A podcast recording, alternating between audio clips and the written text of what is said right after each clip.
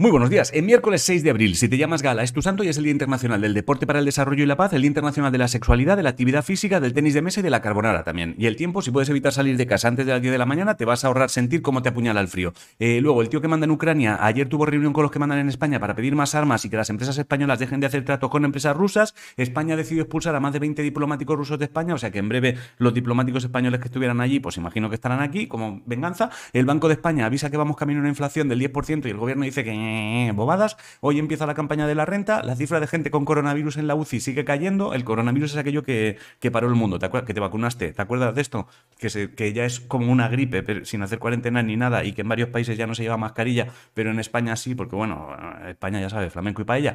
En Andalucía hubo un temporal que ha dejado la costa hecha un desastre y están preocupados por cómo podría afectar al turismo previsto para Semana Santa. Si estás pensando en tener un crío a través de vidente de alquiler, revisa las noticias, porque me parece que el Tribunal Superior de Justicia ha dicho que eso no le convence mucho. Y si tienes en tu entorno profesores de historia, historiadores y les notas como tensos, no es contigo, es porque los que mandan han decidido que lo de enseñar historia en segundo curso de bachiller, bachillerato o bachiller, no sé si es lo mismo, arranque en la Constitución de 1812 en lugar de la prehistoria, ¿vale? Imagino que han pensado. La prehistoria es gente gruñendo y comiendo con las manos, sáltatelo y empieza por donde estén vestidos ya, bonito de mirar. Ah, y el sábado empezó el Ramadán, te lo digo para que lo tengas en cuenta, si tienes gente que lo celebre, les invitas a comer. En fútbol femenino, el Barça ha vuelto a agotar las entradas del Camp Nou para el 22 de abril, en masculino, el Atlético de Madrid ayer perdió, el Madrid juega esta noche y el Villarreal también. Elon Musk ha comprado el 9,2 por Twitter y ahora mismo es la persona más rica del mundo, la mujer más rica del mundo es Françoise Bettencourt Meyes, ¿vale? Es la vicepresidenta de L'Oréal. Ahora cada vez que, digas, porque yo lo valgo, piensa que Françoise dice, pues yo más, gilipollas.